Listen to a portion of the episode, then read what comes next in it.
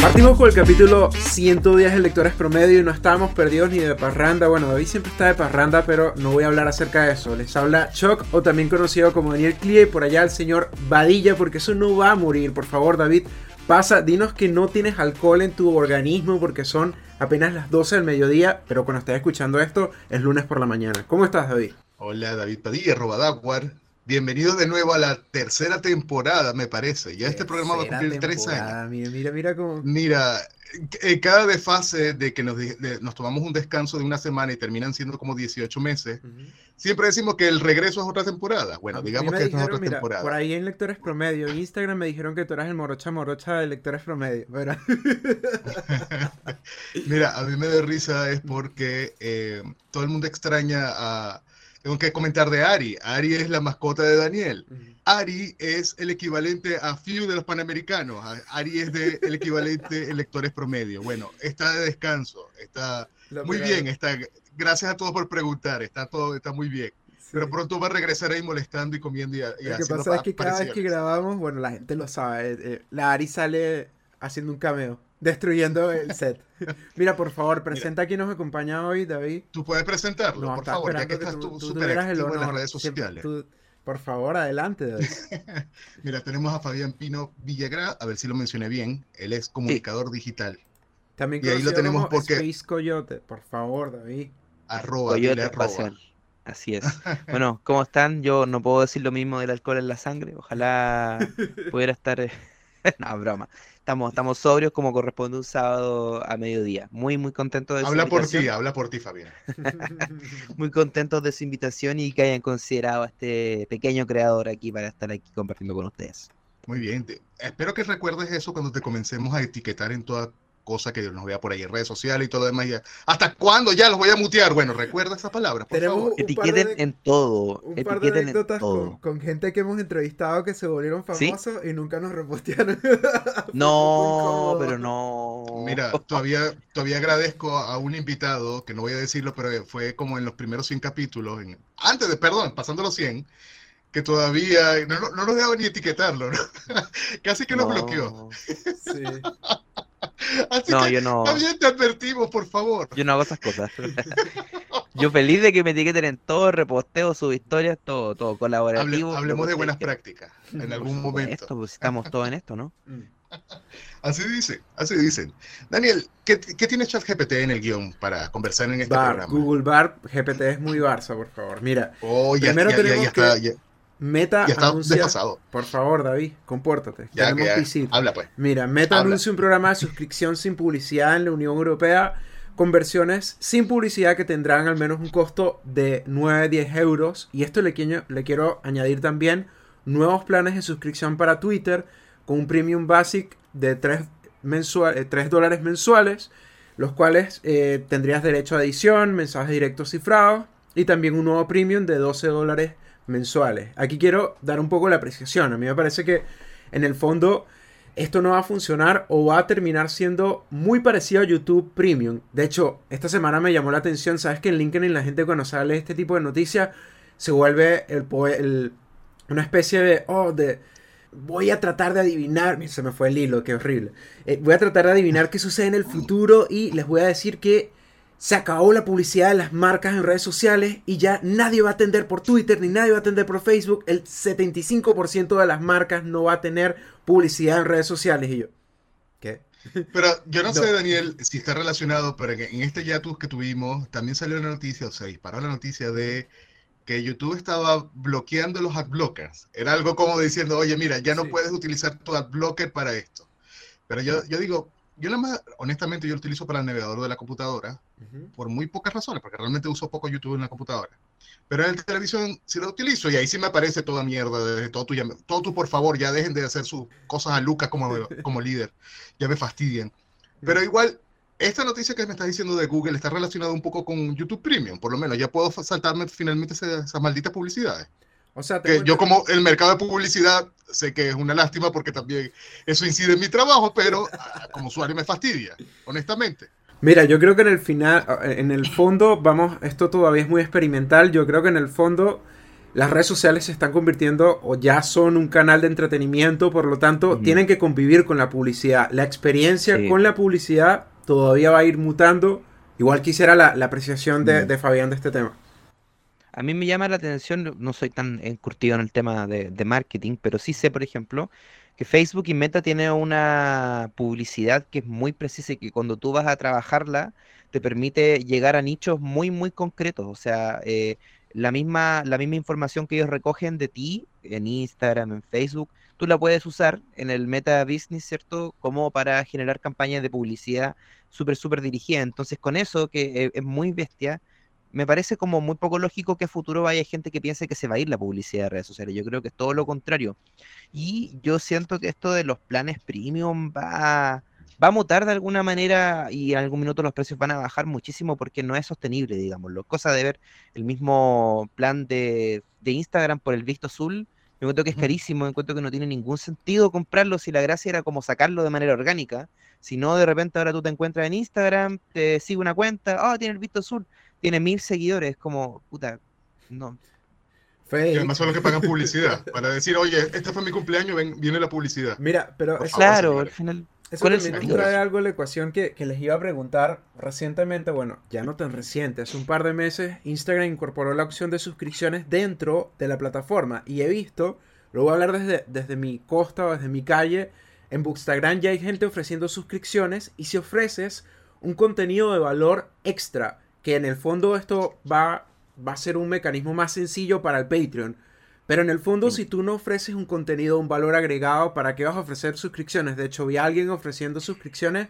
Oye, 5 lucas. No voy a pagar una suscripción de 5 lucas que cuesta casi igual que una plataforma de streaming. Es como. Claro. Bien, bien delicado. Fabián, tú tienes, yo, tengo que aprovechar la, indiscreción acá. Fabián, ¿tú tienes algún tema de, para suscribirte? Si alguien quiere ya, oye, no sé, quiero un boxer sucio tuyo sudado y quiero poder pagar, ¿puedo hacerlo a través de alguna plataforma? ¿Tienes no. algún tipo de, monetización?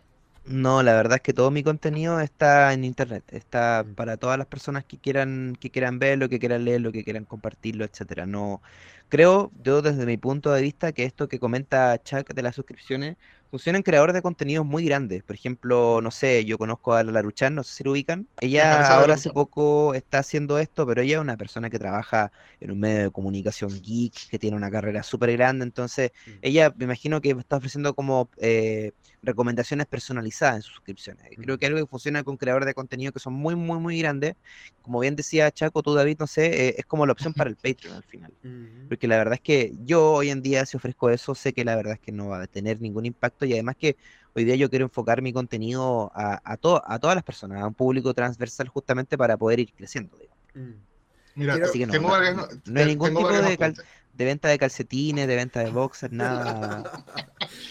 Tengo varios apuntes allí, pero prometo tomarlo más adelante. Allí para, pero por los momentos, eh, Daniel, ¿tienes alguna otra noticia de marketing? Sí, mira, casualmente no tanto de marketing, pero tú, de hecho, cuando hice este guion me dijiste, ¿qué haces metiendo eSports en este lugar? A mí no me interesa nada, yo juego Fortnite y no me importa nada. A mí me parece brutal. Ya va, pero espera, es que Fortnite, Fortnite se actualizó ahora, pero mira, lo que hay una frase, de, te, te lo juro que estaba buscando la frase de Thanos cuando dice, en la película de Endgame, eh, eh, con lo del fracaso, vas lo del fracaso y los trajeron de vuelta a mí, que lo dice ah, a, la Trinidad de Marvel. Lo mismo pasa con Fortnite, algo así como que llevan como tres temporadas y dicen, están volviendo a la temporada 1, lo primero, eh, es, lo, es lo que están ahorita promocionando, es como que vamos a lo, básico del juego. pero no porque lo tocaste, lo metiste ya la pasó por el río. ¿Mm? Yo quiero saber cuándo vamos a jugar Fortnite. Por favor, dame el usuario allí, terminando acá. Listo. Hicimos más de una vez y jugaba Fortnite. Mira que te tengo en el escuadra ahí pendiente entonces. Fantástico. Mira, nada, la competencia panamericana de eSports eh, comenzó desde el jueves 2 y el sábado 4 de noviembre va a tener aquí, de hecho casualmente Perú pasó a la final de Dota 2 y aquí me llama mucho la atención porque hay gente que lo subestima, a mí me parece una brutalidad, sobre todo viniendo, o sea, yo tengo un pasado oscuro con League of Legends Detesto League of Legends por la comunidad tóxica. Me quedé ahora en, Unite. Pero a mí me parece un fenómeno y además me encanta que haya estos espacios. Eh, trabajo con, alguien con una marca más o menos grande y me decía que en Santiago 2023 ya hay marcas acercándose a estos espacios de eSports y es súper importante. Quería aprovechar a Fabián, que sabe más o menos del tema, cuál es la apreciación que tiene de cara a estas instancias. Bueno, a mí me parece súper eh, interesante. Primero que todo, felicitar al equipo femenino de Dota 2 que ganó una medalla el día de ayer, creo.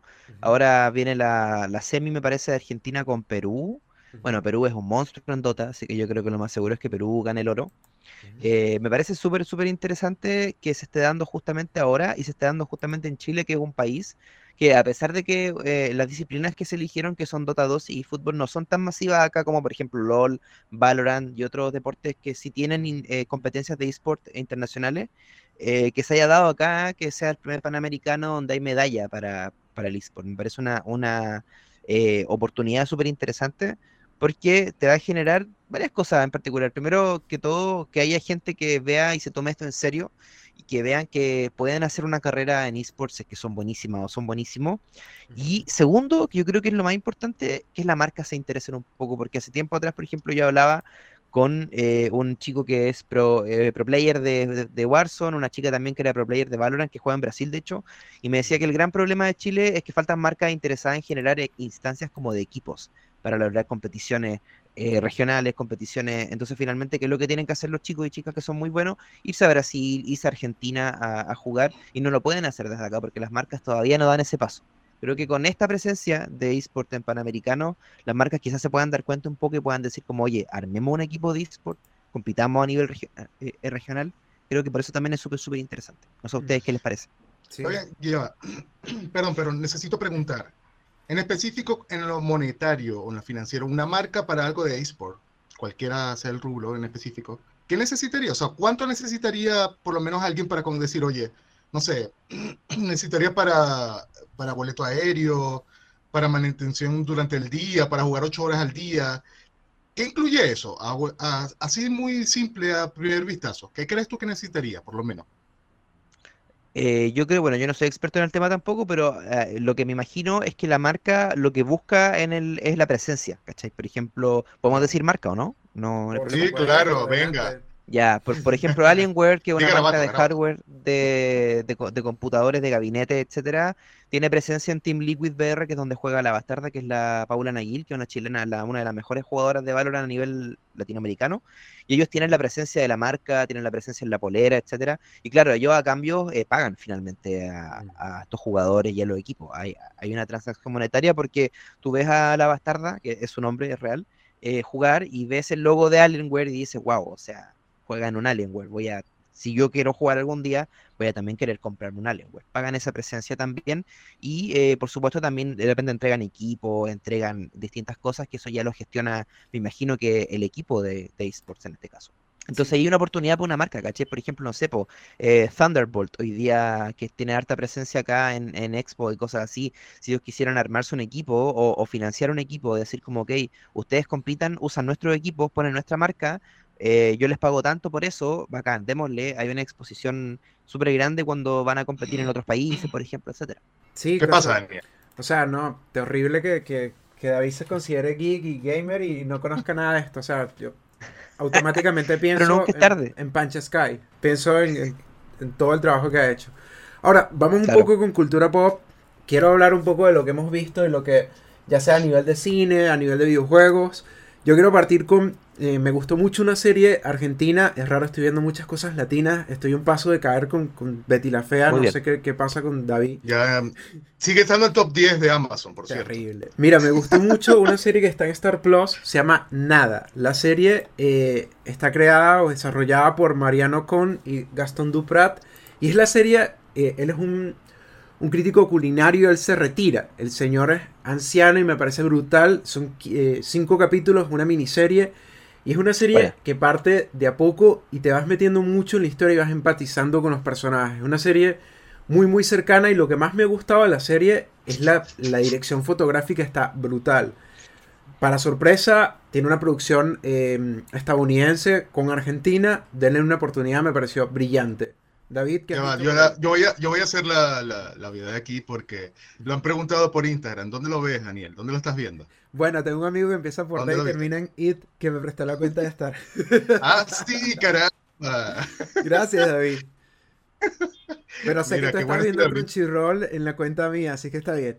No he visto, y sé que estrenó ya el tema de um, Attack on Titan. Eh, Hoy día estrena a, las 9.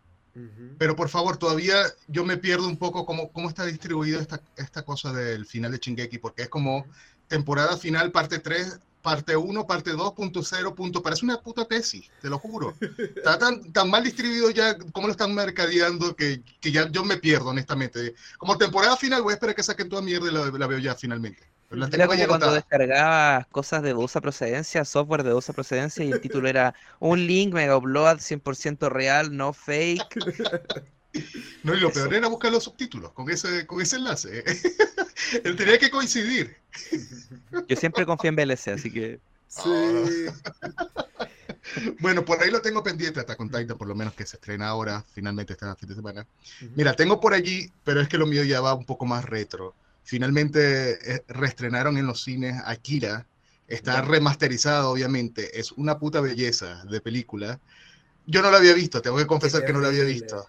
Pero mira, no, no, me arrepiento de haberla visto primero en cine y segundo de poder entender muchas cosas que todo el mundo decía, oye, es una referencia a Akira, Akira, Akira, realmente. Tú dices, oye, eres el meme, yo era el meme de, de Leonardo DiCaprio con la cerveza mirando así, enseñando la pantalla. ¿Eh? ¡Oh, lo entiendo! ya, mira, te lo robaste de Akira, te lo robaste de Akira, porque además estamos hablando de una película de hace 35 años que todavía siendo, sigue siendo referencia en cuanto a su historia. Bueno, no tanto a la historia, pero sí a, a cada detalle, a cada elemento técnico. Es una maravilla, a mí me encantó. No sé si me tatuaría en la nalga izquierda algún personaje o algo, algún elemento de la historia, pero la moto me encanta por allí. Mm. Creo que lo tendría por allí. La vi esta semana, Kira. Tengo pendiente también el tema del Señor de los Anillos reestrenado en IMAX. Que tampoco lo habías visto, ¿o sí? Sí, la había visto. Ahora está la versión extendida. Pero puede ser, puede, nunca la he visto en IMAX, me encantaría verla, a ver si logro hacerlo. Y tengo por allí también pendiente, al menos de lo que vi, bueno, eh, algo más rutinario, que es Loki, que no ha terminado. Mm. Ha mejorado, yo, yo, yo no sé, Fabián, es que Daniel anda por allí perdido con el tema, pero Fabián, ¿tú, tú has visto por lo menos algo de Marvel recientemente? Por lo menos Loki, podemos eh, hablar de Loki. No, no he visto Loki, no he visto Loki. Pero si tienes interés o ya pasas... no, sí, la quiero ver, la quiero ver. La quiero sí, sí, sí. No puedo spoiler mucho entonces por acá, pero yo digo que queda un capítulo ya para el final, al momento que están escuchando esto. Y eh, sí hay una mejora, pero todavía, mira, el tema de la fotografía siempre ha sido interesante con Loki. Em, estoy hablando del aspecto técnico, pero en las historias mm. hay algunos personajes muy puntuales que es súper genial, pero todavía falla con la dirección. Y yo digo que si lo hubiesen hecho en dos capítulos de hora y media cada uno, yo creo que la serie hubiese ido estupenda. Pero es una mierda porque se, se dan con tantas, se dan tanto tiempo en cosas innecesarias que realmente ya pierde de vista la serie, no tiene nada relevante allí. Entonces, aún así sí vale el visionado por lo menos muy rápido, en 1.5 de, de, velocidad de reproducción. Ahí de repente puede ser que se salve. Y lo otro que tenía por allí pendiente, por lo menos de ver y comentar, ha sido Rick and Morty, el, el, el regreso. No sé si es muy pronto para comentarlo, pero ya va como una séptima temporada. Y la novedad aquí al menos es que recuerda que uno de los creadores lo funaron o quedó eh, execrado de toda mierda de la producción y demás. Y él era incluso las voces de casi de Rick Inbody, o sea, de los personajes principales, básicamente.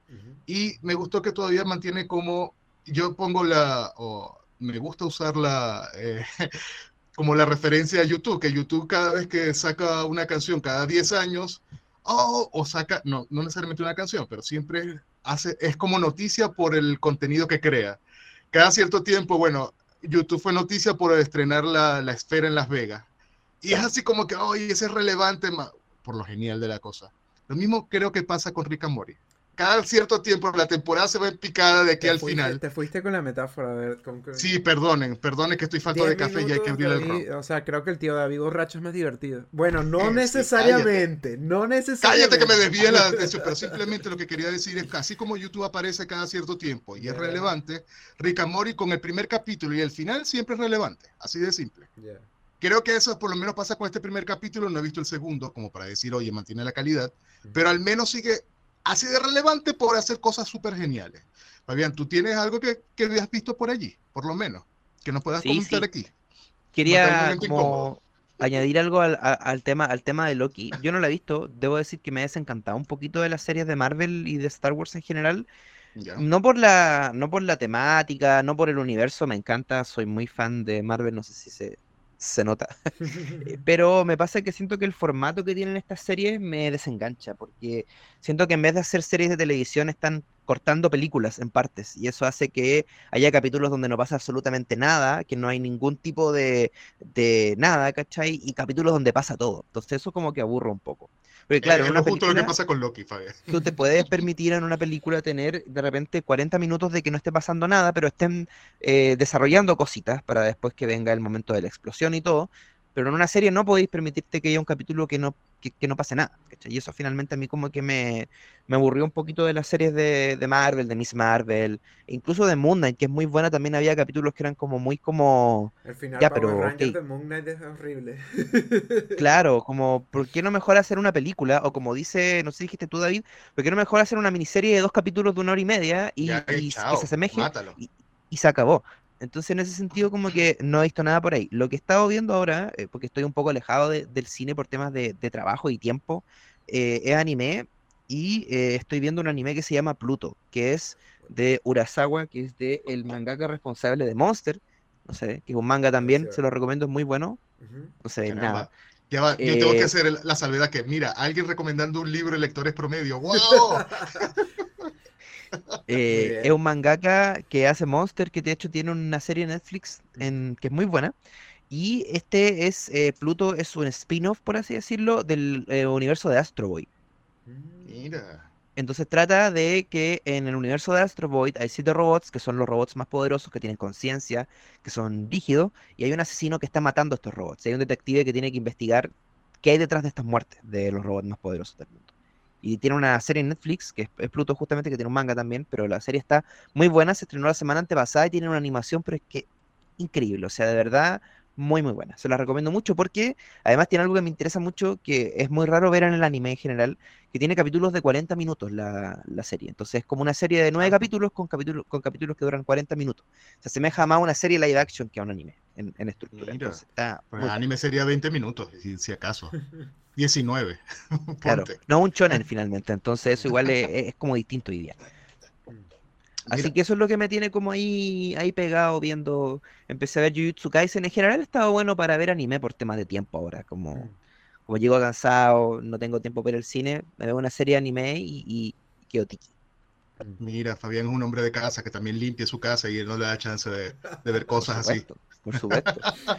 Mira, yo tengo que aprovechar que mostraste un libro y tenía que comentar que Daniel me recomendó y me prestó y dejó que me robara el libro de Mañana y Mañana y Mañana, que finalmente, mira, te lo juro. Tres meses. No, me tardé como tres meses en comenzarlo y dos semanas en acabarlo, porque realmente es muy bueno. Perdón, Daniel, cuando te lo devuelvo va a estar como desgastado porque hasta viajó a Antofagasta el, el bendito libro.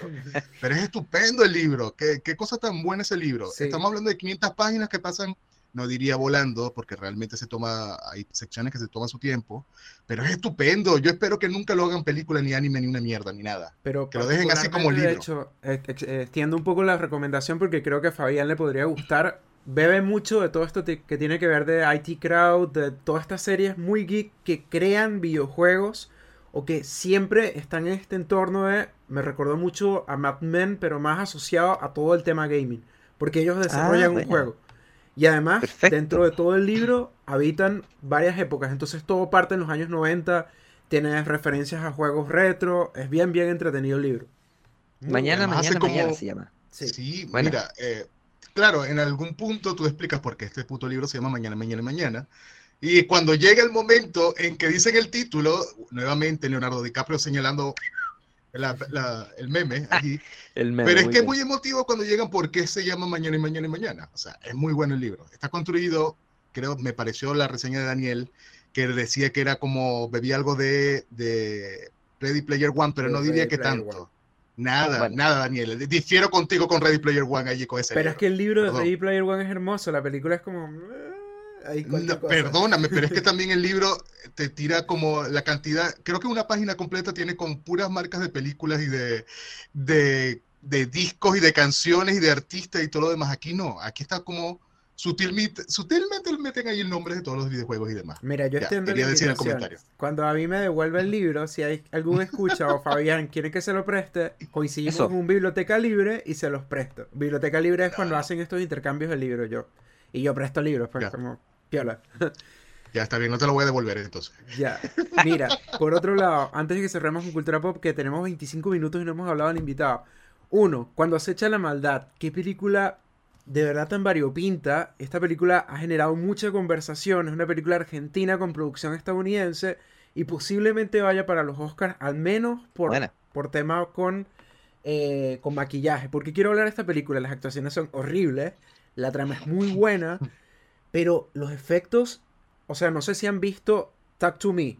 No sé si tuvieron chance de verla. Por Talk to Me tiene unas escenas brutales de terror. Cuando acecha la maldad, tiene el nivel de terror. a- a- o sea, tú ves esta película y de verdad, algún día que no puedas dormir, vas a recordar esta, una de las escenas de la película porque te va, te deja traumado. Así que Pero ya va, Bueno. Da- Daniel, te necesito preguntar, ¿hay alguna película de terror que te haya traumado? Que todavía te traume. Mm, ¿Esta? Ay, mentira. No, ¿tú no. tienes alguna respuesta que no sea esta? A mí Por me favor. pasaba que de pequeño no veía películas de terror y ahora es mi género favorito para leer, así que depende. Mira. Mira, y por Eh, último, ¿Tienes alguna, Fabián? Y Ya va, Daniel, espérate. la miniserie de It de los 90 y me... Y sí, y It, el payaso asesino en algún minuto me daba mucho miedo. Ya no tanto. Pero, pero Fabián, ¿llegaste a leer el libro? Sí, sí, dos veces. De hecho está, está por ahí atrás. Podemos ser amigos. Por ahí atrás. Soy, soy muy fan de Stephen King y es gracias justamente a que un primo eh, nos juntábamos en su casa y queríamos ver cosas de terror porque era como el panorama ver cosas de terror y asustarnos mucho cuando chicos y vimos la Ujú. miniserie de It de los 90 y yo ahí quedé rayado con Stephen King y me puse a leer como enfermo casi todas sus cosas. Mira, hay algún detalle que se me escapa, pero creo que It en el, el primer libro, lo- estoy diciendo que lo leí con el principito cuando era niño, una cosa así súper vieja, pero tenía una orgía incluida y todo. Sí, po. Sí, po. Y, y- y- y Turbio. tiene como, con los, los niños tienen como una orgía, claro, para unirse. Por eso, por eso es que te pregunté si había leído el libro, porque creo que no sé si el libro Oh, es mu- más perturbador que la película. Mi, mi Muy cerebro lo- lo- es la parte que... que Sí, igual. de- Yo lo elimino, sí. Yo lo, lo comentaba, tenía- tengo que aprovechar la instancia porque también te voy a decir que la única película que me tiene traumado todavía, y la vi hace como 10 años, ha sido El exorcismo de Emily Rose. con Uy, esta chica buena que es la hermana de. Dexter y que era de chica Potente. rubia. Y todavía les juro que a las 3 y 30 de la mañana no me levanto, justamente por esa película, pensando en olor a azufre. Se lo juro que esa película me tiene así de traumado. Y además con esta chica que es la rubia, que me encanta también esta actriz, que ella, ella dice estas instancias de casualidades que se consiguió caminando como la medalla con sus iniciales y todo lo demás. Son cosas, la película, perdóname, todavía me tiene como traumado, todavía tengo muchos detalles de esa película. Disculpe por haber hecho ese inciso, pero bueno, por ahí está ese detalle. Ya, Daniel, ya tienes nuevamente el micrófono. Sí, ¿Qué mira, última no- no película quiero quieres comentar por ahí? es la última cosa que va a ser el inciso con Simón. Simón es una película venezolana que ah, la ha partido en algunos festivales y creo que pronto va a estar en streaming. Realmente buena. Es una película que un poco tiene este storytelling de todo lo que pasó con las protestas 2016-17 y las torturas que se les hacían a los estudiantes en medio de las protestas. Y también todo este relato de la migración de cara a Estados Unidos. Está bien interesante. em, he visto que Todavía- Cineplanet, todavía está en sala, todavía. Sí, todavía está en, en salas, pero en salas muy, muy puntuales. Eso, Pero está aquí en Ya. Chile. Está en, Sí. en Chile por la Ah. gente de Cineplanet. Llegó, pero llegó, llegó súper reciente, digamos que a finales de octubre, Sí, una cosa así, como yo tampoco, la tengo pendiente también por ahí por ver. Mencioné El Señor de los Anillos, la tengo Simón, o sea, tengo también la tengo ahí notada. Scorsese por ahí. Quiero verla No, demasiado. cierto, ya la Esa estrenaron. fue la última que vi en el cine. ¿En serio? bueno. Te regalaron el póster, fuiste a la van premier, 10 de 10. Fue la función de prensa. Buena. pero te dieron el póster, te dieron el mini póster. No, No, en serio. No, Lo no me están regalaron regalando, nada. además. Lo que sí, yo me, me leí el libro. ¿Y qué tal? libro. Mira, Fabián, mira, tú, tú estás en el 10 de top 10. del, del 2023 en lectores promedio, por ya llevan dos libros que pones y recomiendas en un programa que se llama Lectores Sí, Promedio. sí, so- Ah. soy, soy bien bueno para leer en realidad libros, mangas, pero ahora estoy, eh, eh, perdón que interrumpa, eh, estoy muy metido en lo que es la no ficción, entonces libros como este, que son, es como crónica periodística, me viene pero como anillo al dedo, porque estoy, estoy en esa bola en este minuto. Mm. Estupendo, por favor, Fabián. Necesito un segundo programa nada más para hablarnos del libro. Estamos en eso todavía. Podría ser un podcast que se llame Lectores Promedio, ¿no? Podríamos hacer un podcast que se llame Lectores Promedio y podríamos hablar de libros, de literatura, estaría, estaría bueno. Mira, Mira pero ya que vamos a aprovechar la instancia, ya que vamos a usar el título de, este programa. ¿Cuáles tienes de cabecera? Con esos libros que tú dices, este es mi top 3 de libros que, que los tengo por allí. A ver. Eh, que si me iría para Noruega, los voy a meter en la maleta. Ya, eh, primero que todo, Salem's Lot de Stephen King, es mi libro favorito de King y el terror es maravilloso. Jurassic Park de Michael Crichton, me encanta, me gusta mucho esa ciencia ficción bien oscura de Michael Crichton. Y eh, de Philip K. Dick, suenan los, Sueñan los androides con ovejas mecánicas también, que es el libro que inspiró Blade Runner. Ese sería como mi, mi triada. Me gusta harto la ciencia ficción y el terror, yo creo que ese es como mi, mi foco. Y bueno, deben haber varios que me estoy dejando afuera, pero eh, se me viene ahora a la mente aquellos. Yo quiero saber, mira, si estamos bebiendo ya, tengo que aprovechar ah, que pasar por el río. Y, si puedo dar como un, bonus para no dejar de lado eh, Latinoamérica, eh, La niebla de María Luisa Bombal. Me gusta mucho también María Luisa Bombal, la encuentro seca, seca. Pero mira, ponte que te invitamos al departamento de Daniel, porque todo el mundo va a terminar allá con los juegos de, mala leche con plátano. Siempre se termina ya bebiendo y jugando mala leche con plátano. Y ya nos bebimos la segunda botella de pisco, que hay uno, uno que ya a todo el mundo le ha gustado. Vamos por la segunda y te toca recomendar libros. A esa gente, no sé, poco extraños que invita a Daniel, que es de cualquiera del edificio. Ah, menos a sus vecinos, porque son que nunca hablan. ¿Cuáles libros recomendarías? Oye, ¿sabes qué? Te tengo un libro. ¿Cuál sería ese principal libro que tú elegirías? Yo creo que sería eh, Sueñan los androides con ovejas mecánicas porque es un libro corto, es un libro de 130 páginas, 140 páginas, es de fácil lectura y evoca muy bien lo que es la ciencia ficción como cyberpunk. Y también tiene como un dilema muy interesante con el tema de la conciencia. Y creo que es algo que hoy día más, más de algunos se ha cuestionado con el tema de las inteligencias artificiales. Bueno, está ahí, está ahí el tema de, de qué hace humano a un humano, qué hace robot a un robot que hace con inteligencia artificial vaya más allá, está todo ese cuestionamiento y, es muy entretenido leer y es cortito. Yo sé que la gente generalmente no lee mucho, entonces cuando trato de recomendar libros, no recomiendo IT, que tiene 1500 páginas, sino que recomiendo un libro que es como un poquito más de fácil acceso igual también y que se encuentra en casi toda la librería. Sería yo creo ese. Fabián, pero yo lo puedo leer en, en Baquedano en hora punta, del metro. Sí, totalmente, totalmente. Está hecho para eso, de hecho. ¿Qué pasa? no se puede. Mira, ¿Qué pasa, Quiero aprovechar y preguntar un poco cuándo partiste con la creación de contenido y la segunda sería también por qué gameplays y qué es lo difícil de hacer un let's play, también de jugar en vivo. O sea, también soy, me encanta todo este tema de los videojuegos, pero no podría jugar en vivo. De hecho, podría hablar en vivo, podría hablar de libros, podría presentar un estudio, pero jugar siento que es algo tan personal porque es como mierda, necesito una guía o es como mi tiempo. ¿Cómo es esa experiencia? Cuéntanos. Bueno, respondiendo a la primera pregunta, eh, yo comencé creando contenidos digitales en sitios web, en cineboom.cl para ser más, más puntual. No sé si lo ubican en una página de cine, serie, cómics, avant premier, estrenos, etcétera. Comencé ahí, no, me acuerdo, pero estaba, yo estaba en el primer año de universidad, me acuerdo. Yo estudié primero dos años de literatura, me salí y después mm. hice periodismo y eh, oh, pasaste de una, de una con menos ingresos a una menos ingresos todavía. Sí, sí soy. Y ahí comencé, pero era más que nada notas, eran notas, reseñas, recomendaciones. Eh, seguí así con otras páginas también que fui colaborando con recomendaciones, entrevistas, etcétera. Llegó la pandemia y llegó el boom de TikTok y yo me descargué TikTok porque soy muy sido a lo digital, yo, yo soy todo lo contrario de esa persona que como que sale algo no y dice como, no, es que no, yo lo veo y el tiro lo descargo, trato de entenderlo, trato de, adaptarme finalmente, porque de eso se trata esto al final, no, no nos queda otra más que hacerlo. Y eh, me llamó harto la atención que TikTok tenía muchos, estaba muy, muy eh, la, la exposición que podías tener era muy grande. ¿Cachai? Como que yo veía amigos que tenían videos con, de repente, sin ser creadores de contenido, 6.000 reproducciones, 5.000 reproducciones, y yo decía, oh, wow, ese es un número que igual en Instagram, que es una plataforma que estaba en ese tiempo no tan enfocada al tema Reels, es mucho más difícil. Y em, así me, puse básicamente en la pandemia a juguetear con TikTok, a probar el tema de los eh, los trends, ¿cierto? Que había muchos de moda, hacer algunos trends. Empecé como a subir gameplays de Warzone que jugaba con mis amigos porque estábamos en pandemia. Y eh, a medida que fue avanzando la pandemia me fui dando cuenta que era que yo siempre había querido como seguir recomendando cosas y ahora lo que la llevaba era lo audiovisual y TikTok era lo que estaba en ese minuto como arriba, arriba.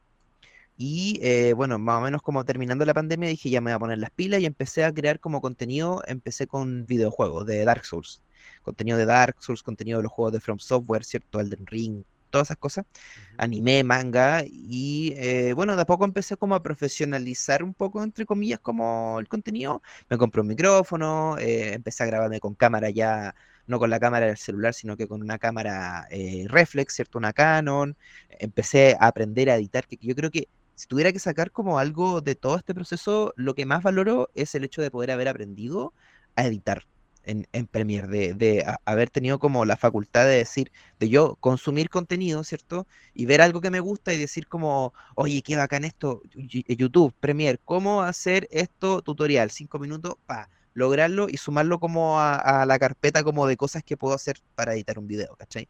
De hecho, hoy día veo mis primeros videos y digo, bueno, no sabía hacer nada, y ahora me defiendo un poco más, pero e, es, es, genial ver cómo esa, esa, evolución. Entonces así fue como creciendo el tema, empecé a darme cuenta y, yo creo que eh, lo, lo, principal, lo que me llevó ya como a ser como a considerarme creador de contenido, es que bueno, a mí me gusta mucho el cine chileno, me gusta mu mucho el cine independiente, y en un minuto como que ya me aburrí de ir al cine que está en el mall, ¿cachai? Dije como, ¿por qué tengo que ir al mall para ir al cine? ¿Por qué tengo que necesariamente gastar más plata si simplemente puedo ir al cine? Y empecé una serie de videos que creo que son como cinco que llevo, que es recomendar justo, justamente salas de cine independientes de Santiago. Mm. Y fui al Centro Arte Alameda, fui a la Sala Nemesio, fui al cine, a la Cineteca Nacional, a la Sala K, y esos videos les fue muy bien. En, Fabián, tengo que interrumpirte un momento porque debo decirte que así te conocí, gracias a esas recomendaciones. La raja. Eh, así que. la raja, sí, pues ya esos videos les empezó a ir muy bien, onda, casi un millón de reproducciones en Instagram, que en Instagram para mí era impensado poder tener tantas reproducciones versus TikTok, que era mucho más fácil. Y yo dije, vaya, acá hay como algo. Y empecé a darle al cine chileno, empecé a hablar de, me empezaron a invitar, ¿cierto? Van premiers de, de, cine chileno y estuve harto tiempo con eso, sobre todo en vacaciones. Y ella me empecé a tomar en serio esto, pues como que decía, si voy a algo y voy, voy a hacer contenido, ¿cachai? Voy a crear un reel, voy a crear como algo de una experiencia de lo que estoy haciendo. Y a la gente, por suerte, eso le, le gustó. El tema de los gameplays que tú me preguntabas, eh, debo decir que igual es mucho más apartado porque es algo que me gusta, es algo que de hecho se me da mucho más fácil, porque yo juego mucho, me, me gusta mucho jugar en Switch, tengo Xbox, tengo PC también. Entonces para mí hacer un gameplay es como yo grabar lo que jugué y crear contenido sobre eso. El tema es que ese, a ese contenido jamás le he ido tan bien como al otro en TikTok o Instagram. Es un contenido que hago como más para mí, ¿cachai? Como porque a mí me gusta. Entonces, eh, eh, en ese sentido, claro, respondiendo a tu pregunta, eh, lo que hago yo más principalmente es crear como contenido envasado y a veces transmito en Twitch, muy rara vez. Ahora generalmente estoy como más transmitiendo por, por la pega, no más, que yo. Em, y mi contenido principalmente va como enfocado a eso, como a contenido envasado. De repente subo micrófonos enemigos de Warzone, que son cosas que voy como recopilando porque juego y me putean y lo, y lo guardo y después lo edito, ¿cachai? Llego que quede chistoso. Eso es como mi, ese fue, ha sido como mi, mi camino de, de creador de contenido hasta, hasta hoy. Que por suerte me ha ido bacán y ahora de repente me han salido cosas con marca, etcétera. Entonces igual me tiene como muy, muy contento. Bien, mira, yo tengo que preguntar algo muy específico porque el tema, mencionaste algo que era el tema pandemia. Al principio, como 2020, 2021, vimos que estaba como medio tímida la cosa con el tema, por ejemplo, como películas como Tenet o Wonder Woman, que estuvo pirateada el día siguiente que se estrenó. A, a, una explosión de eventos y de cuestiones que han sucedido como en el 2022, que tuvimos como 18 conciertos, uno por semana, en la tarjeta de crédito endeudada por concierto. No ¿Cómo, ha, ¿Cómo ha cambiado eso, por lo menos en la dinámica de crear contenidos para ti? Al menos que, oye, no sé, dejé de, de estar encerrado en mi casa y comencé a ir a eventos. A, ¿cómo, ¿Cómo ha cambiado esa dinámica, por lo menos en la creación de contenido en específico para ti? No, ha cambiado totalmente, ha cambiado totalmente porque, bueno, de partida en algún minuto no tuvimos ningún, nada de evento, o sea, no hubo Comic Con, no hubo Expo Game, no hubo nada por el tema de la pandemia. Entonces, bueno, la creación de contenido se abocó más como al contenido que yo puedo crear en mi casa, ¿cachai? Como eh, hablándole a un público digital. En cambio, ahora con el tema del, de las convenciones y eso, bueno, se da mucho más que gente que va a hacer fotos, ¿cachai? Gente que va a hacer videos, gente que cuenta su experiencia Y es cosa de ver, o sea, yo por ejemplo hace poco fui al Expo Game y estaba llenísimo, llenísimo, llenísimo, llenísimo. Lo mismo con la Comic Con también, llenísimo, no se podía ni siquiera caminar porque eh, no habían hecho falta estos eventos. Son eventos que al final benefician a las marcas, benefician a los creadores de contenido que hacen cosas y que les sirven para crecer el número. Así que yo creo que ha sido un cambio sustancial y se ha abocado mucho más igual la creación de contenido afuera. Es cosa de ver ahora, volvemos al punto anterior, el tema de los panamericanos. Ha ido mucho creador de contenido a la carpa de los panamericanos de esports, justamente a hacer contenido también de esports. Hay muchos torneos. Hoy día mismo se juega un torneo de campus universitarios de, de Valorant, por ejemplo, acá en la Universidad de San Sebastián. Entonces, se ha abocado mucho más a eso también ahora la creación de contenido. La misma delantero Super Cup también, por ejemplo, que es la, copa que hace el, delantero, un streamer chileno, donde compiten puros streamers también, evento presencial, Movistar, el Game Club, ¿cachai? Entonces como que está mucho más tirado para allá, creo yo, hoy en día eso. Mm, perfecto. ¿Cómo ha sido también en el ámbito profesional? Porque generalmente a nosotros nos ha pasado que estudiamos periodismo y terminamos trabajando en marketing, pero también cuál ha sido el desafío de trabajar actualmente como content creator y sobre todo ¿Qué haces en tu día a día? ¿Qué hace Fabián cuando tengo el café en mano? ¿Cuál es el día a día laboral de Fabián? Ya, perfecto. Bueno, yo trabajo en televisión, trabajo en el área digital, eh, creando contenido digital, principalmente enfocado en lo que es el React, enfocado en lo que es como el streaming, ¿cierto? Twitch, YouTube, Instagram, igual, etcétera. Yo tengo dos, dos, dos, turnos, por así decirlo, que van variando semana a semana. Hay un turno, el que es eh, el de mañana, que entro a las 8 de la mañana y salgo a las 8 de la noche que tiene que ver justamente con preparar todos los programas que van a venir a la noche y a la tarde, que es el Espiando la Casa, el React de Gran Hermano con Claudio Michaux y Ni tan basados, que es como un programa de conversación. Ahí la pega junto con otra, otras compañeras es eh, hacer las pautas, hacer los eventos en YouTube, ¿cierto? Preparar los GC, preparar las dinámicas, eh, preocuparme de que esté todo listo, ver el tema comercial, ver qué nos va a auspiciar hoy, ver qué mención va, etcétera, etcétera, etcétera. Esa es la pega. Eh, y termina, ¿cierto? Con mi stream, que es de 6 a 8, que es Despiando la Casa, que es ver como Bluetooth TV. Y ahí yo me voy. Yo termino el stream y yo, yo me marcho. ¿Cachai? Y tengo el otro turno que es de 5 a 2 de la mañana, que es el turno de ejecución de toda esta pega anterior, que es de estar en el switch, en la sala de dirección como eh, editor periodístico, finalmente, como con la muela, ¿cachai? Con los hosts, como llevando el programa, eh, preocupándome de que salgan bien las menciones, moderando también los comentarios que van saliendo en pantalla, moderando Twitch, moderando YouTube, etc. Son esos dos los, los, los turnos. Fabián, yo que tengo que hablar porque además Gran Hermano ha sido como el fenómeno de de masas, realmente de todo. Toda la conversación es, te metes en Twitter, lo que era Twitter, perdonen, todavía estoy con el, guayabo de que se fueran. Y todavía la gente habla, te metes en TikTok y tienes que salirte de TikTok porque es lo que habla la gente y todo lo demás. ¿Cómo, cómo has, has, sentido, cómo ha sido ese coletazo para ti? Al menos, ¿de qué manera te ha afectado tu manera profesional? A decir, oye, no sé, a ti te he identificado en la calle o en tus transmisiones te han dicho, oye, me lo, lo haces genial. ¿Cuál ha sido también el feedback que has sentido? Eh, ha sido bacán, ha sido bacán, ha sido bien agotador igual porque es una exposición súper, súper, súper, súper, súper, súper grande. De hecho, tengo una anécdota que no he contado, voy a contarla. Yo la quiero, eh, la quiero, por favor. Este contarla bueno, yo em, em, empecé en televisión eh, solo, streameando en el, reaccionando a The Voice.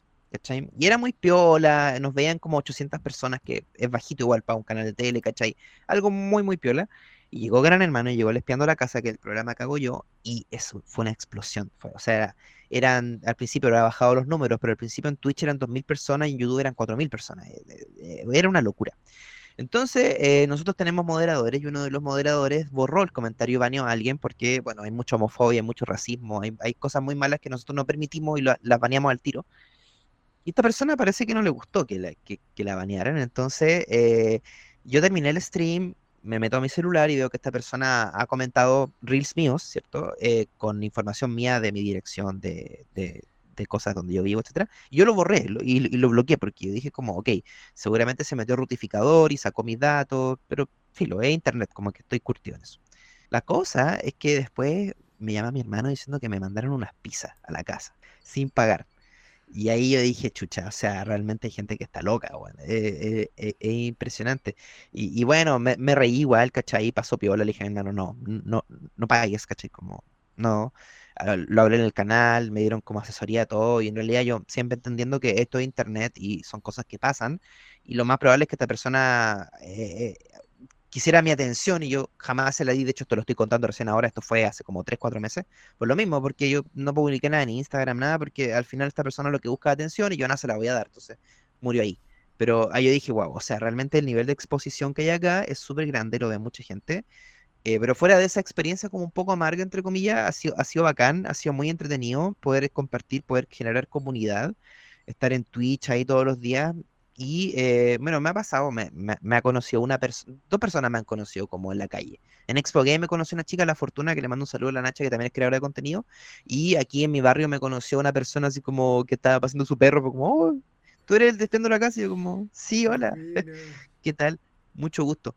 Eh, y, en general, bueno, yo personalmente eh, no subo mucho contenido, de hecho no subo nada de contenido de Gran Hermano a mi, a, a mi, a mi feed, porque no es el tipo de contenido que yo hago, ¿cachai? Yo hago cine, series, videojuegos, libros, etcétera. Entonces tampoco yo he querido aprovecharme como de este boom para hacer cosas de Gran Hermano. Creo que sería como nada en contra de Gran Hermano, todo lo contrario, me encanta, lo disfruto cuando lo veo siempre, eh, pero sería como traicionar un poco como el sentido de mi, de lo que yo estoy haciendo, como aprovecharme del boom de Gran Hermano para yo hacer crecer mis números, ¿cachai? Como que no, no es algo que ya vaya a hacer y no es algo que ya hice ya, porque ya estamos como en el, en el periodo final, ¿cachai?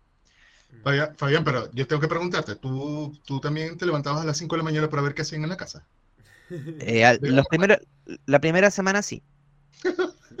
Sí, sí, la primera semana yo veía harto Pluto. De hecho, terminábamos el turno de la noche, que era a la una de la mañana, nos venían, me venían a dejar del canal, y yo en el auto y me iba viendo Pluto, porque había situaciones que quedaban inconclusas y, y, etcétera.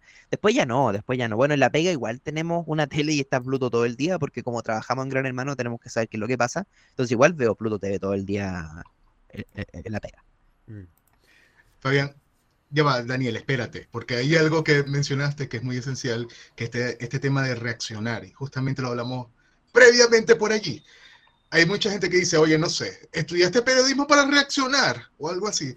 ¿Cómo dirías con esa gente que por lo menos que está criticando este tema de... Yo les digo sí y me pagan, y la queso. Eso les digo. El este tema diferencial, por lo menos el tema del creador de contenido, que ya cualquiera, ya, ya esto es un tema, un debate que puede pasar en cualquier escenario con cualquier persona en cualquier momento, pero contigo en específico, queremos tu punto de vista, por lo menos yo lo quiero, Daniel más tarde me va a putear, pero por lo menos con este tema de que son creadores de contenido versus estas personas que estudian periodismo, que tú dices, oye, ya vale la pena seguir estudiando periodismo, que se hace en periodismo, ¿para qué si vas a ganar poco y no sé qué mierda, vas a trabajar, no sé, en COPEC como redactor creativo? ¿Cómo hace por lo menos para ir, para ir haciendo esas cosas? Eh, bueno, yo soy de la idea de que en realidad da lo mismo un poco lo que tú estudiaste, puedes ser un creador de contenido igual, porque al final, para mí la creación de contenido está enfocada en el valor que yo le entrego al mensaje, ¿cachai? Como que yo puedo ser, no sé, ingeniero en sonido y puedo hacer un video, pero yo le voy a entregar un valor a ese video. Yo voy a decirte algo que tú no sabes. Yo voy a eh, resolverte una duda que nadie más te ha resuelto. ¿Cachai? Y creo que eso es lo fundamental a, la hora de hacer videos. Generalmente los videos que a mí mejor me va son justamente los videos en que yo le entrego algo a la gente, que la gente se puede llevar. Por ejemplo, las salas de cine. Eh, eh, nadie hacía eso acá en Chile, ¿cachai? Nadie estaba preocupado de las salas que tienen funciones todos los días, que traen excelentes películas, que tienen eventos muy buenos. Y dije, bueno, acá hay, un, hay algo de valor para poder entregarle a la gente y pegó, ¿cachai? Le fue bien, la gente lo compartía, etcétera. Las salas muy agradecidas conmigo, me hice muchos contactos yo creo que ahí está la clave, ¿cachai? Como que, claro, tú decís como, hoy estudiaste eh, cinco años para reaccionar a un reality. Sí, pero no es lo único que hago. Yo también hago otras cosas. Yo creo contenido, me dedico a, comunicar, ¿cierto? Ahora series, etcétera. Ahora hago el tema de las entrevistas también, que es como una cosa ya un poco más de humor. Pero creo que al final el valor de si tú estás estudiando periodismo es entender que está una disciplina súper amplia, súper, súper amplia, y tú puedes hacer muchas cosas siempre y cuando entregues cierto un valor en tu, en tu trabajo y hay un sello. Yo creo que eso es lo, eh, es lo principal. Y, y, también ahí está el tema, que también lo conversamos como anteriormente un poquito. Yo creo que eh, el, el, el, nombre creador de contenido está como muy, muy manoseado hoy en día, porque yo siento que hay gente que es streamer y que reaccionan y está súper bien, pero no te están entregando un contenido de valor, ¿cachai? Te están entregando el clip de la tele con su cara diciendo, oh, qué chucha, y se hace viral porque la gente le interesa lo que está pasando en la tele, a pesar de que estén en digital, ¿cachai? Se hace viral solo por eso, no, no, no entregas un contenido más allá. Como también hay reaccionadores que entregan un contenido más allá. Por ejemplo, el mismo Claudio Michaux, cuando reacciona en su canal de Twitch, él tiene una botonera de sonidos, tiene tiros de cámara, eh, tiene talla interna, entonces hay un contenido, ¿cachai? Hay como algo extra. No es solo el tipo fardo del reality como para subir su número, ¿cachai? ¿Qué pasa? Que tienes la mano levantada. Bueno, estaba esperando mi turno. Mira, eh, como creador de contenido y como periodista, ¿cuáles serían los próximos pasos o los espacios que te gustaría incursionar? ¿Te gustaría quizás tener un espacio en la radio? También, no lo sé, tener un espacio dedicado a, solamente al gaming. Y lo segundo, un poquito más abocado a todo el tema de los realities. ¿Cómo dirías que han evolucionado los realities? Y también si existe también este estigma de que es muy superficial o también es contenido en el fondo. Porque, por ejemplo, algo que he visto muy particularmente yo trabajo un poco con conversaciones como he explicado. Cuando llegó a Ikata, la conversación fue completamente diferente a como era antes. Y también trajo otra palestra de ciertas cosas sociales en la opinión pública. Adelante. Mira, así como mi proyecto ideal, para mí sería algo que tenga que ver con el gaming, pero principalmente enfocado en los creadores y creadoras de contenido. Me gustaría generar un espacio donde creadoras y creadores de contenido, ya sea creadores de contenido con, años de, experiencia o creadores que están recién empezando, puedan ir a contar como su visión de la creación de contenido, ¿cachai? Puedan ir a tener un espacio también ellos de difundirse, de mostrar lo que hacen, de, de creo que es súper importante eso hoy en día, y al menos yo, que me vengo integrando como un poquito tarde ya, o hace muy poco tiempo, a toda la dinámica que hay con distintos creadores, algo que me he dado cuenta y que agradezco mucho es que son todos muy telas, son todos muy apañadores, son todos muy... Eh, yo me he cruzado en eventos con muchas personas que antes veía así como, oh, es intocable, no, no, y se acercan a ti te conversan, te siguen de vuelta en Instagram, ¿cachai? O sea, como que de verdad hay, hay, hay una muy, muy buena onda, entonces sería súper bacán generar una instancia donde... Eh, se muestre que hay una competición, pero una competición súper sana igual dentro del, del, Todos se apañan, van a los eventos de los amigos, ¿cachai? Entonces, como generar algo de eso en un espacio, por ejemplo, de radio, de televisión o de streaming, me, gustaría mucho, porque también sería el espacio para poder darle lugar al esports, también me gustaría, ¿cachai? Como tener esa triada, como gaming, creación de contenido, esports, como tener también, mostrar, transmitir, castear, ¿cachai? Hacer torneos, cosas, eso sería mi como lo que más me, gustaría. Mm. Y respondiendo a tu segunda pregunta, a mí me pasa algo súper curioso con eso, porque sí, o sea, el reality es superficial, es, es entretención, ¿cachai? Pero yo no le veo nada de malo, así como yo también puedo leer un libro de la película de Scorsese y después puedo ir a ver una película de Marvel y lo puedo pasar excelente. No le veo nada de malo tampoco a poner un rato el reality y después ver una película chilena, por ejemplo, o ir al teatro, etcétera, como que siento que privarse de, esas cosas es lo fome, como veo a esa gente que dice como, ay, no tienen cerebro, ver el reality, digo, bueno, qué fome ser tú y no poder disfrutar de las cosas que te da la vida, simplemente como entender lo que es, ¿cachai? O sea, entenderlo como un reality, como un juego, como, como no llevarlo más allá con fanatismo ni nada, sino que simplemente disfrutarlo, reírse, eh, dejar de lado el moralismo, que es algo que está, pero es demasiado. O sea, la gente critica tanto a la gente de la casa. Yo digo, como, amigos, están encerrados, llevan cuatro meses. Da lo mismo, deja, deja que se enoje un día y filo, ¿cachai? No, no, no. Da lo mismo. Entonces, a mí me pasa eso, como que yo digo, si yo voy a estar en esto, yo voy a disfrutar del contenido que me agrade, lo voy a disfrutar, ¿cachai? No, no, no me voy a dar color. ¿Para qué? ¿Para qué darse color? Buenísimo. ¿Ahí? Fabián, ya, Fabián, ya para irte cerrando, mira, imagina que tienes un alto presupuesto para hacer un carrete. Ya, que no importa si es legal o ilegal lo que te viene. Y puedes organizarlo donde tú quieras, como quieras, y puedes invitar a quien quiera.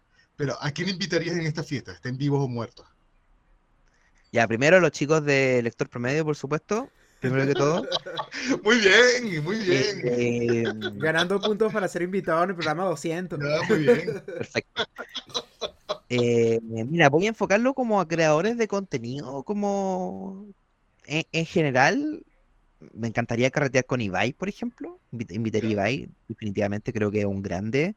A nivel chileno, al Slatar, eh, la Nicole, Josefa Rockets, hay la Laru, la Tabata Pacer, hay muchos creadores de contenido que yo admiro de verdad, que llevan mucho tiempo. Sería muy bacán poder compartir con ellos y poder entender también cómo ellos ven la creación de contenido, ¿cachai? Y obviamente que si es con copete, si es con otra, otra cosita, también maravilloso. Yo creo que me iría para allá. Eh, a The Gref también lo invitaría, por supuesto, al Chelao, al... ¿Cómo se llama este? El, el, el, el Germán, o Lola Soy Germán, ¿cachai? Hay, mucho, hay mucha gente interesante que, que estaría en ese, en ese carrete. Muy bien, buena respuesta. Pero lleva, ahora yo quiero algo mucho más sencillo. Perdón que me extienda, pero es que no, el café no me, no me termina de hacer efecto. Pero yo quiero que por lo menos algo que es simplemente a la once, con la, el completito, el italiano, chucrudo, con dinámico, perdón, o, y el tecito a las seis. ¿A quién invitarías? Algo mucho más íntimo. ¿Pero más gente o poca gente? Un poco más íntimo, poca gente. Un poco más íntimo. No hay, no, hay, no, hay, tanto presupuesto para comprar completo, entiéndelo. Invitaría, invitaría al equipo con el que trabajo en, en Chilevisión, al Claudio Michaux, a la Chinipana, a la Natu, al Julitro, a La Paz, que son los con los que estamos pidiendo la casa, a la Cata. Eh, sí, invitaría a mi equipo con el que yo trabajo todos los días. A, a Pero ya, ya, yo los he invitado. ¿Cómo? E, eso ha pasado, ya los he invitado antes. No, es que no hay tiempo, no, no hay tiempo, porque imagínate que nosotros trabajamos, ellos el programa lo terminan a las 10 de la noche y Julitros, por ejemplo, trabaja hasta las 7 de la tarde, entonces como que no hay, mm. no hay momento. Eh, hemos querido juntarnos varias veces con, con, ellos y más chicos y, y se, se, conversa siempre, pero yo creo que una vez que termine el reality podríamos realmente tener como esa instancia un poco más concreta con el equipo también que trabaja detrás, porque claro, uno ve a Claudio Michaux en la cámara, pero detrás hay un equipo súper grande de producción digital, de contenido, ¿cachai? Que están ahí hasta súper tarde, preocupados de todo, entonces también sería muy bacán poder celebrar con ellos eh, esto, esto muy bacán que se ha logrado, que, que, generar este espacio digital igual a raíz de un reality. Pero esa once terminaría, no sé, mirando el amanecer en La Serena, por ejemplo. Yo creo que terminaría mirando el amanecer en La Serena, sí, lo más probable. Pero no espero menos de los chiquillos y las chiquillas. Así que... Todavía ya, ¿cómo te podemos conseguir en las redes sociales, en internet, de donde sea? ¿Dónde te podemos estar a las 3 de la mañana para enviarte una pizza? Por favor, como Space Coyote en Instagram, en TikTok, ahí esas son mis principales redes. A veces hago Twitch, en realidad no, no, no he sido muy consistente. Me, me, di cuenta, perdón, voy a alargarme un poquito, me di cuenta que valía mucho más la pena invertirte el tiempo creando contenido que haciendo streams, porque puedes llegar a una audiencia mucho más amplia igual. Que, yeah puede generar una base, ¿cachai? Y una vez que yo sienta que esa base ya está lo suficientemente y yo pueda decir que realmente hay una comunidad, yo voy a como empezar a, a ponerle más bueno a Twitch. Así que ahora me pueden encontrar en TikTok, en Instagram como Space Coyote. Eh, no sé si antes de, de, irnos quieren que les cuente de dónde viene el... el, el Por favor, este programa no va a terminar si que te lo cuente. Ya, porque tiene una razón, tiene una razón muy especial. Eh, bueno, Space Coyote viene de un capítulo de Los Simpson, que es un capítulo donde Homero com, eh, come un chile, un chile habanero, no, eh, come el chile picante del desierto. Siete alarmas, siete alarmas. Siete alarmas, que se lo da el jefe Gorgory. bueno, yo de muy chico veía Los Simpsons, soy muy fan, muy fan de Los Simpsons, onda, antes de acostarme, antes de ir al colegio, era de ver el no molestar en el Fox, o si no en el 13, los sábados en la mañana, etcétera yo creo que jamás, jamás, jamás, jamás me había pasado algo como lo que me pasó con ese capítulo, porque en ese capítulo Mero alucina. Y las alucinaciones yo las encontré, pero oh, yo dije, ¿cómo, ¿cómo algo tan banal como los Simpsons puede en un minuto ser tan piteado, ser tan profundo, de entregarme este mensaje como de, de, de el alma gemela y, y, la introspección, ¿cachai? Y todo eso. Y eso me dejó marcando ocupado de muy chico. Y siempre me gustó esta figura del coyote espacial. Después ya de más grande eh, llegó Instagram y bueno, mi primer nick de Instagram es Space Coyote. Yo jamás me he cambiado el nombre en Instagram. Siempre he sido Space Coyote. Lo único que cambié es que tenía un guion en algún minuto entre el Space y el Coyote y, y luego el dos, hace como dos años lo borré. Y después me vine a enterar que esta voz de Space Coyote la hace Johnny Cash en inglés. Y también me gusta mucho Johnny Cash. Entonces de ahí viene como el, el nick de Space Coyote, de como este personaje que es el Coyote espacial que se le aparece a Homero, que se transforma, y de entender que algo tan banal como Los Simpsons podía entregar una experiencia tan loca como... Qué bacán, ¿cachai? Y algo que pasa con las películas, con las series en general. Mira, todavía Los Simpsons, bueno, en la vieja data, ya no tanto ahora. No, ya todavía, no, yo lo capítulo antiguo. Todavía el capítulo que puedas conseguir puede tener algún significado de alguna manera para ti. Lo, lo sigo insistiendo. Es real. Daniel, toma nota, toma nota, Daniel. Daniel no los ve. Más de South Park, de verdad. Amo ya. South Park para morir. ya está. David, bien. ¿dónde pueden conseguir el programa? Y Eso. Pues no, Daniel, tú, porque en esta nueva temporada quedamos, que tú ibas a decir dónde estaba este No programa. quedamos en nada porque tú no querías hacer programa. Ah, Que, mira, Terrible, ventilando los terrible. trapitos. Ah, ventilando los trapitos Mira, acá desde puedes Chupando la olla. escuchar esto en Lectoras Promedio en Spotify y también en Google Podcast. Eh, hay una página que de verdad me da vergüenza recomendarla, se llama lectorespromedio.com. No recomiendo que vayan para allá.